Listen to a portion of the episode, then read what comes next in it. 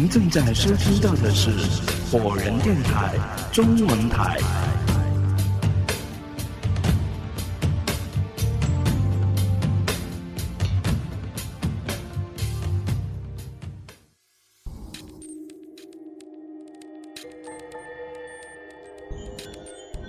我觉得，最后取我性命的，就是这个曾经满脸鲜血的老头，因为秃顶老头说了，在我死期降临之时，切记站在原地不要动，哪儿也不要去，便可自保。如果我跟着这位老头走了，那就死定了。也就是说，真正要杀我的，可能就是。面前这个老头，他应该就是幕后操纵的一切黑手。我冷笑一声，想起了刚才的画面，我那一记板砖扔了出去，声势力凌，他却一弯腰就躲了过去。如此迅捷的反应，却躲不过这是三路公交司机从车窗扔出的罐头瓶，可能吗？或许他当初。就是刻意把头砸流血，以此来跟我搭讪，又或者他根本不用砸，稍微一释放法力，就让自己的头变出了鲜血。我没见过，但我觉得鬼魂应该就是一伸手就能施法，变化各种东西。老头急了，走过来一把抓住我的手说：“小子。”你听我一次，赶紧跟我走。他越拉我，我就越觉得背后的血字发热。如此一来，我更加坚定了。我甚至伸手抱住了车站前的栏杆，打死也不走。你他妈的听我一次行不行啊？跟我走啊！快，时间不多了。老头急了，都暴露了，甚至用脚踹我。我要是跟他走了。那才是时间不多了，反正我就是王八吃秤砣铁了心，就是美国总统跪求我，我也不走。哎，你可真是个傻蛋！老头急了，我只见他手一挥，掠过我的膝盖和肩膀，以及我的脑后，顿时我全身一麻，完全就不会动弹了。我惊恐地说：“你，你到底用了什么妖法？要杀要剐，你来个痛快！”老头根本不理会我，此刻扛起我的身体，步履蹒跚的朝着马路对面走去，同时嘴里还说：“你可真重啊！”就在老头扛起我的一瞬间，我眼角的余光瞥见道路远方映射过来的两束光，那亮光太耀眼，而且移动的速度极快，仅仅是眨眼之间的功夫，就从黑暗的远方冲击到了我的面前，一阵狂风掠过。我心中一惊，心想：到底什么车才能跑这么快？轰！刚才我所站立的铁栏杆处，瞬间被夷为平地，而车站对面的一座小平房被轰然撞塌。我定睛一看，原来是一辆兰博基尼。此时车身冒着烟，车头完全变形，哗啦一声，车门掉了，一颗男性的人头咕噜咕噜滚了出来。另外一侧的车门直接在强力快速的冲撞下变了形，一个上身赤裸的性感女郎，半截身子被卡在了铁皮中，他对着我伸出充满鲜血的手臂，艰难的从嘴里挤出几个字：“救，救我！”真正的车祸现场，哦，我忍不住的干呕了一下，老头这一听。赶紧把我放在地上，然后摸着自己的肩膀说：“你这小子没涂我身上吧？背后的血渍不热了，但我站在原地还是不会动弹。”老头这一次伸手再次掠过我的膝盖、肩膀和脑后，身体一麻，我又了动。借着车站微弱的路，我看到老头手中好像捏着几根针，难道刚才他就是用针插到我的穴位上，让我无法动弹？这才把我扛走。看着撞成烂泥的兰博基尼，老头说：“看到那颗滚落到地上的人头了吗？”我呆若木鸡，但还是点头。你要是站在刚才的位置不动，那滚落的人就是你的。老头一语点醒梦中人，我惊呼道：“你今晚就是来救我的？”老头儿拍拍手说：“差不多十分钟了，先发车吧。”我打了一个报警，说交化城公交站发生了一起重大车祸，然后就和老头离开了。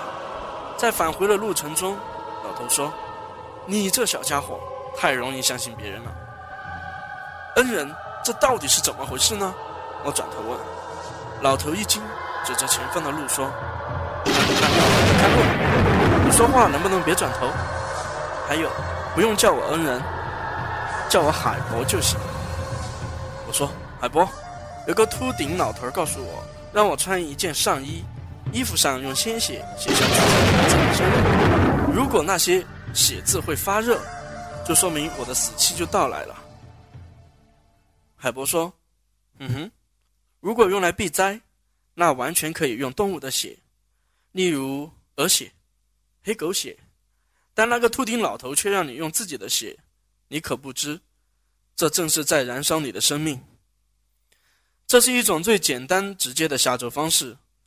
你燃烧自己生命的同时，所有诡异的死亡事件都会慢慢的接近你。”我说不太懂什么意思，海波，你给我解释一下。海波，你给我解释一下呢？海波说，今晚那辆跑车出的事故，用宿命轮回中的理论来说，是必然的。按照正常发展来说，车祸虽然必须出现，但却不应该撞死你，因为你的生命还没有到头。我没吭声。艾博继续说，你用写字。在衣服上写下自己的名字和生辰，再穿到自己的身上，就好比一只鹰拔掉自己的羽毛，再重新插进自己的肉体。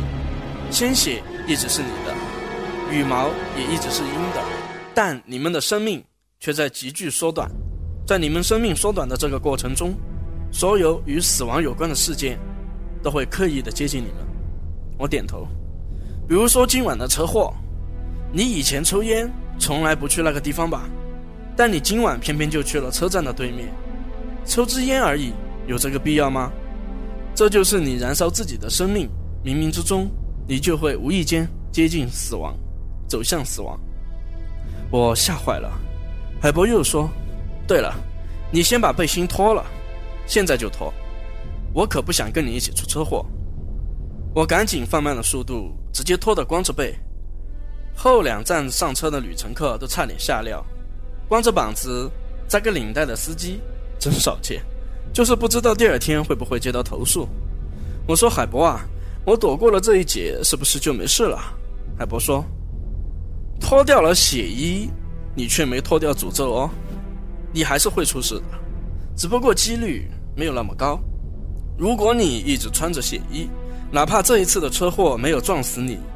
迟早你也会死在别的地方。我问例如呢？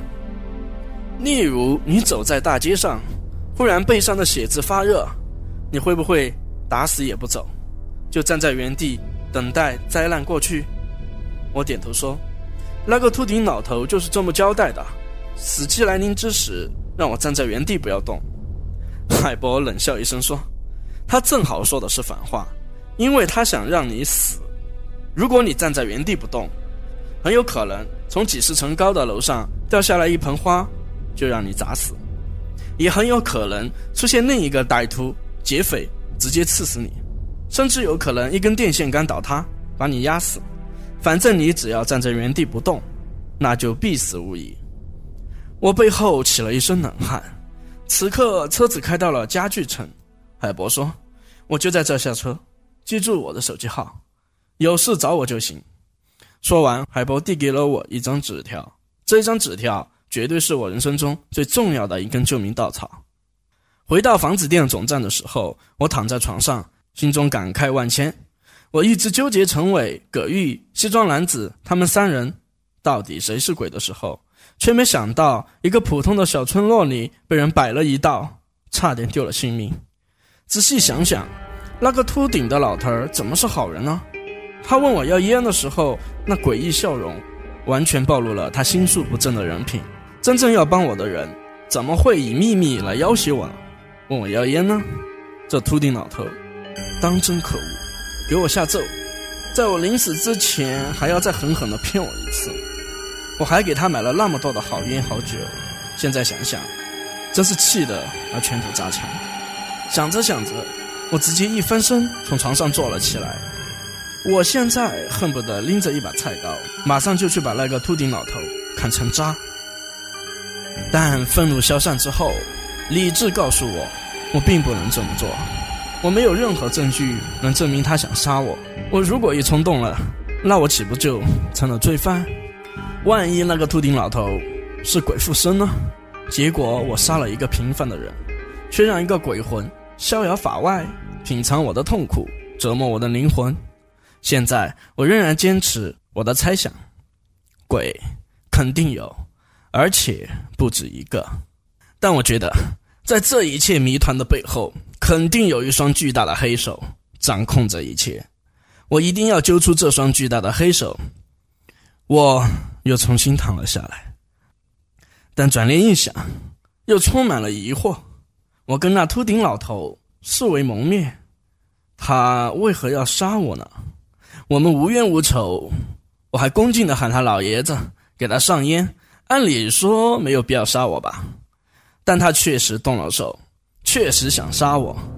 按照这个动机推敲一下，那么他想杀我的原因一定是能得到某些好处，不然他的脑子被门夹了才会干出损人不利己的事。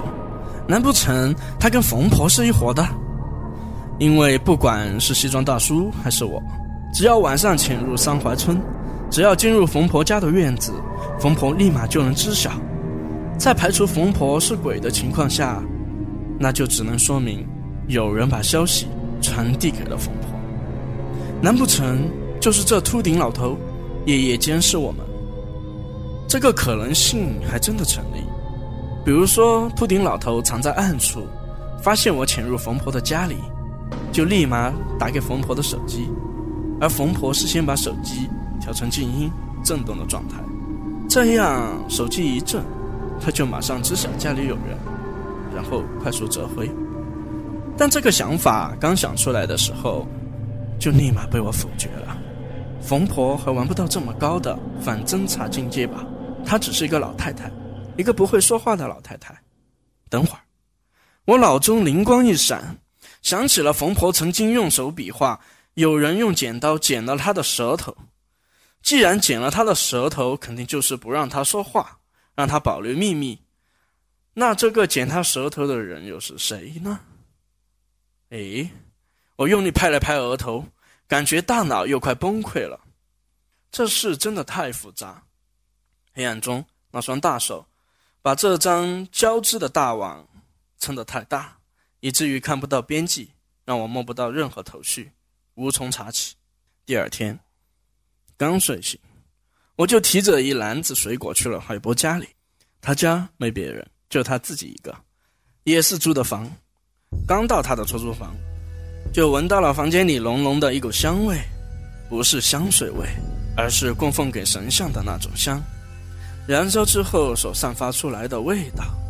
海博说：“小子，来就来吧，还带什么水果？太见外了吧？”我笑着说：“海博，你救了我一命。”真的谢谢你了，海博说：“你这小子帮过我，我帮你也是应该的。这次来找我是干什么呢？”我说：“我想让你帮我解除诅咒。另外，我想问问，怎么分辨一个人到底是不是鬼呢？”海博说：“你的诅咒我暂时无法解除，我又不是什么高人。如果你想问怎么分辨一个人是不是鬼的话，那这个有点难度。”我又问：“什么难度？”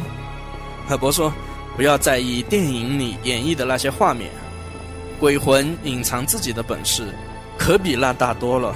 真正分辨鬼魂的办法只有一种，那就是捅他一刀。流血了是人，不流血是鬼。这个我信，因为葛玉、西装大叔、陈伟，单说这三个人都是有血有肉，而身体不是冰凉的。”就连冯婆那么诡异的人，也让我人鬼不分。海波，这个办法兵行险着，危险性太大。海波说：“对啊，不止危险，最关键的是，如果这个鬼有防备的话，你捅他的瞬间，他离开了这个活人的身体，结果你只会犯了杀人罪，真正的鬼就站在一旁发笑。”我叹了口气，心说这谜团还真是解不开了。海波拍拍我的肩膀，安慰道：“不过，鬼流出来的血没有腥味，懂我的意思吗？”我摇头说：“不懂。”海波也没什么给我说了，像是有意回避这个问题。又跟海波扯了一会儿，我才重新回去发车。又过了几天，西装大叔始终没有跟我联系。而我心里一直惦记着那个秃顶的老头，正在想着该怎么处理接下来的事，忽然灵光一闪，想到了一件事情。我和西装大叔一起去三槐村的时候，只要有一个人去冯婆的家里，一个人去跟踪冯婆，那么我们的行踪注定会败露。所以，一直到现在为止，我也没有弄明白到底是冯婆的家里。那个人暴露了行踪，还是跟踪冯婆的人暴露了行踪？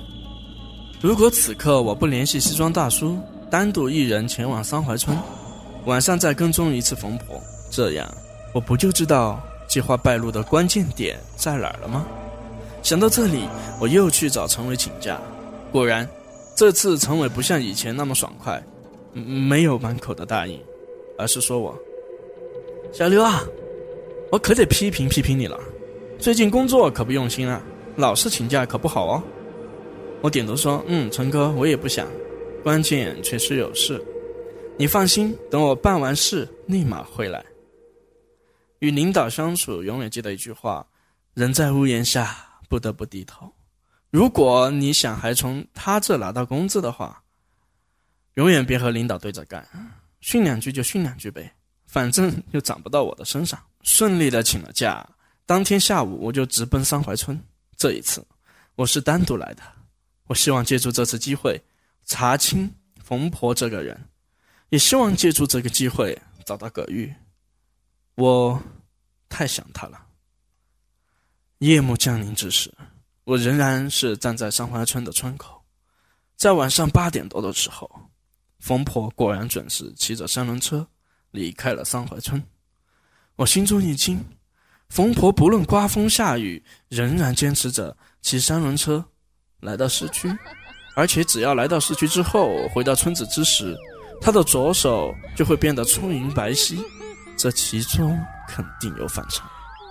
等冯婆路过宾馆之后，我快速的下了楼，跟踪冯婆。这一次，我跟踪的更加小心了，一直跟着冯婆来到了市区的中心，最后。见到了冯婆骑着三轮车，从后门进入了一家高级餐厅里边。我一愣，顿时就懵了。这家高级餐厅是专做海鲜的，看招牌介绍，基本上都是海参、鲍鱼、龙虾一类的高级消费。冯婆一个七老八十的太太，能有钱到这种地方消费吗？不可能吧！我也绕到了这家高级餐厅的后院。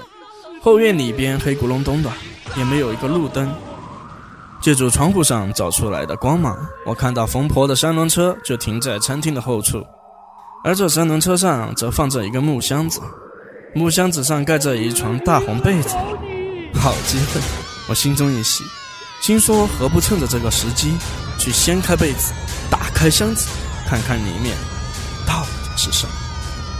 但我心中的忐忑，朝着三轮车。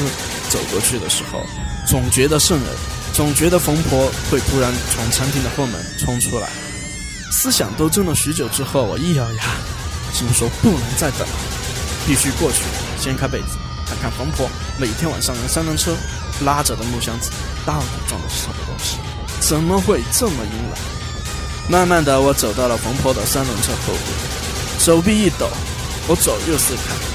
正准备动手，却发现餐厅后院东南角的位置，在一棵杨树上安装了一个监控器，这让我想掀开被子的想法瞬间压制了下去。如果我现在动手，会不会被认为是做贼？可转念一想，哪个做贼的会去偷一辆破旧的三轮车呢？我掀开看看而已，又不拿走什么东西，应该没事。心中的好奇战胜了恐惧，我大着胆子直接走到了三轮车后，上去就掀开了那个大红色的被子，然后伸手掀开了木箱。还没看到里边的情境，顿时就有一股浓重的血腥味扑鼻而来。诶，木箱子中空空如也。我心中一惊，手臂都在发抖。虽说这木箱子中什么都没有，可这木箱子里的血腥味实在是太浓了，闻之隐隐作呕。啪！我合上了木箱子，转头快步离开，心脏砰砰直跳，一直害怕身后有人追上我。等我跑到灯火通明的餐厅正门前，才松了口气。疯婆的木箱子里一定装了什么东西，说不定经常装死尸，要不然怎么会有那么重的血腥味呢？而且西装大叔也说过，疯婆的院子里那桑树是用人血浇灌，那些鸡仔用人肉饲养。想到这里，我猛地抬头看到了这家高级的餐馆，一股无边的惧意从心脏中。弹跳至全身。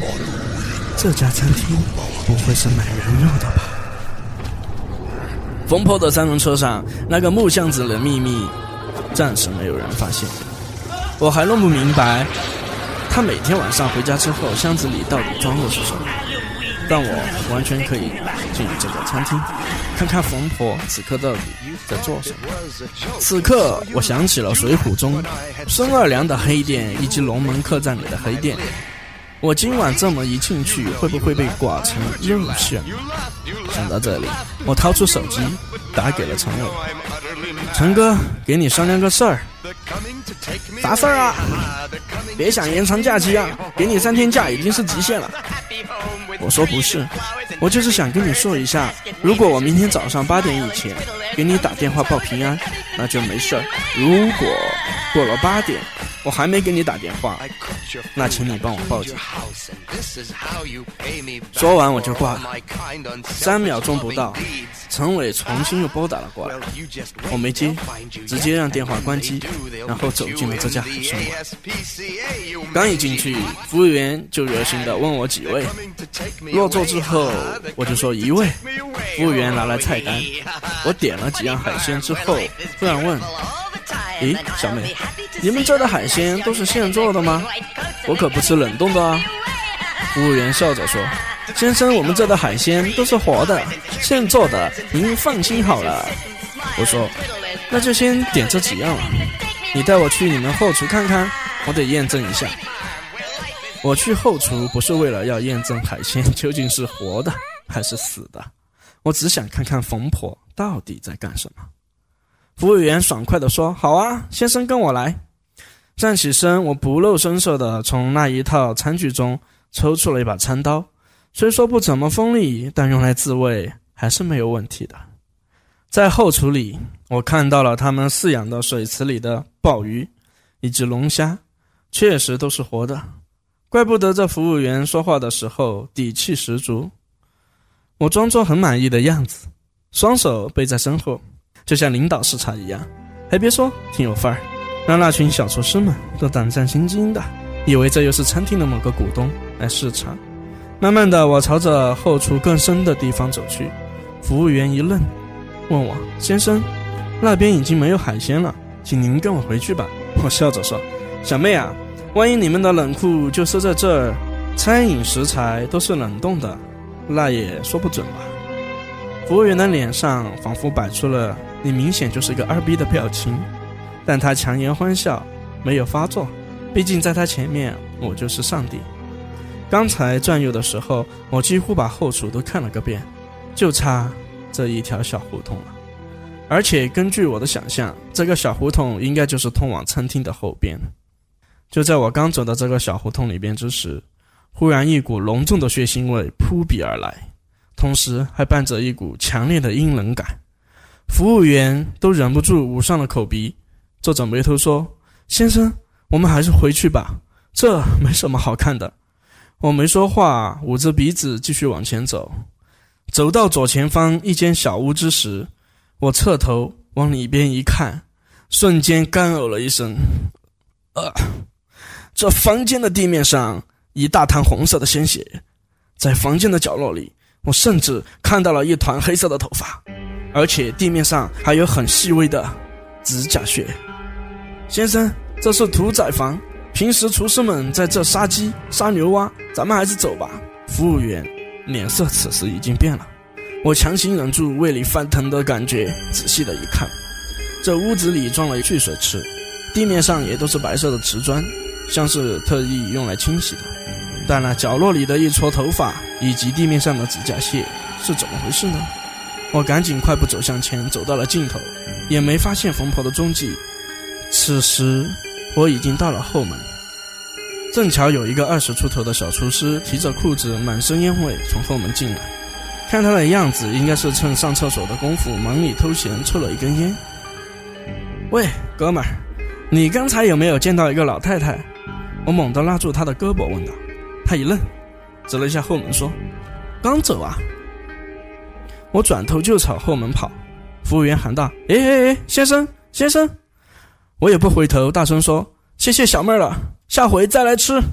跑出餐厅一看，冯婆的三轮车已经不见了踪影，餐厅的后院也看不到冯婆的踪迹。我一路追出这条街，站在大街上，转头四处看，最终看到了冯婆，但她骑着三轮车，车已经缓缓地赶到了街道的尽头，一拐弯，在我的视线中消失了。我心想，要是走路去追，肯定来不及，当下就拦了一辆车。报出了宾馆的名字，我既然拦不了冯婆，那我就跑在她的前边一探究竟。事实证明，四个轮子确实比三个轮子跑得快。等我赶到宾馆的时候，我仍是站在二楼，仔细地盯着回山怀村的必经之路。不一会儿，冯婆赶到了这里，借助这路口的明亮灯光，我朝着冯婆看去，他的左手竟然再次变得充盈白皙。犹如三十岁女人的手，我一拍大腿，心中说道：“问题就出在那家餐厅了。”冯婆每天晚上骑着三轮车去的那家餐厅，在她到达餐厅之前，双手都是干枯。现在从餐厅出来，却发现她的左手再次充盈了起来。而且，我终于弄懂了一件事情：西装大叔似乎没有骗我。他说，冯婆饲养鸡仔都是用巫蛊之术。制作出来的四目门童，我感觉这话有道理。第一，我俩连续跟踪冯婆两天都被发现，不管是他跟踪还是我跟踪，都必定暴露。而且问题的关键恰好是一个人跟踪冯婆的同时，另一人潜入冯婆的家中，这就让我弄不明白，我两人之中到底谁暴露了。第二。秃顶老头说：“西装大叔根本没法去冯婆的家里，而是对着村头的老驴说了几句话。原本我信了。按照这个逻辑来说，那个西装大叔所说的四目童子之事，纯属扯淡，因为他根本没去冯婆的家里。但现在我弄明白了，秃顶老头是要杀我的，他说的话绝对是假。反过来，也就是说，西装男子所说的四目门童之术，有可能不是编造出来的，确实是真的。”今晚没人去冯婆的家里，而我单独跟踪冯婆，他就完全没有发现，所以极有可能那些鸡仔正是四目门童。每当有人潜入冯婆的家里，冯婆就会感应得到。既然这个问题弄明白了，那下一步是如何避开这些鸡仔的眼线，如何成功的潜入冯婆的家里？心中多少安慰了一点。一日的清晨。不到八点钟，我打给了陈伟，他狠狠地熊了我一顿。他骂得越狠，我心里越不是滋味，但同时越感动。陈伟一直记挂着我的安危，或许不仅仅是我的上司与下属的关系，更多的是我俩一起喝酒培养出来的感情。我赶往三槐村，还没到村子里，大老远就听到一阵敲锣打鼓、吹唢呐的声音。我一愣，心想说：怎么回事？村里？又死人了。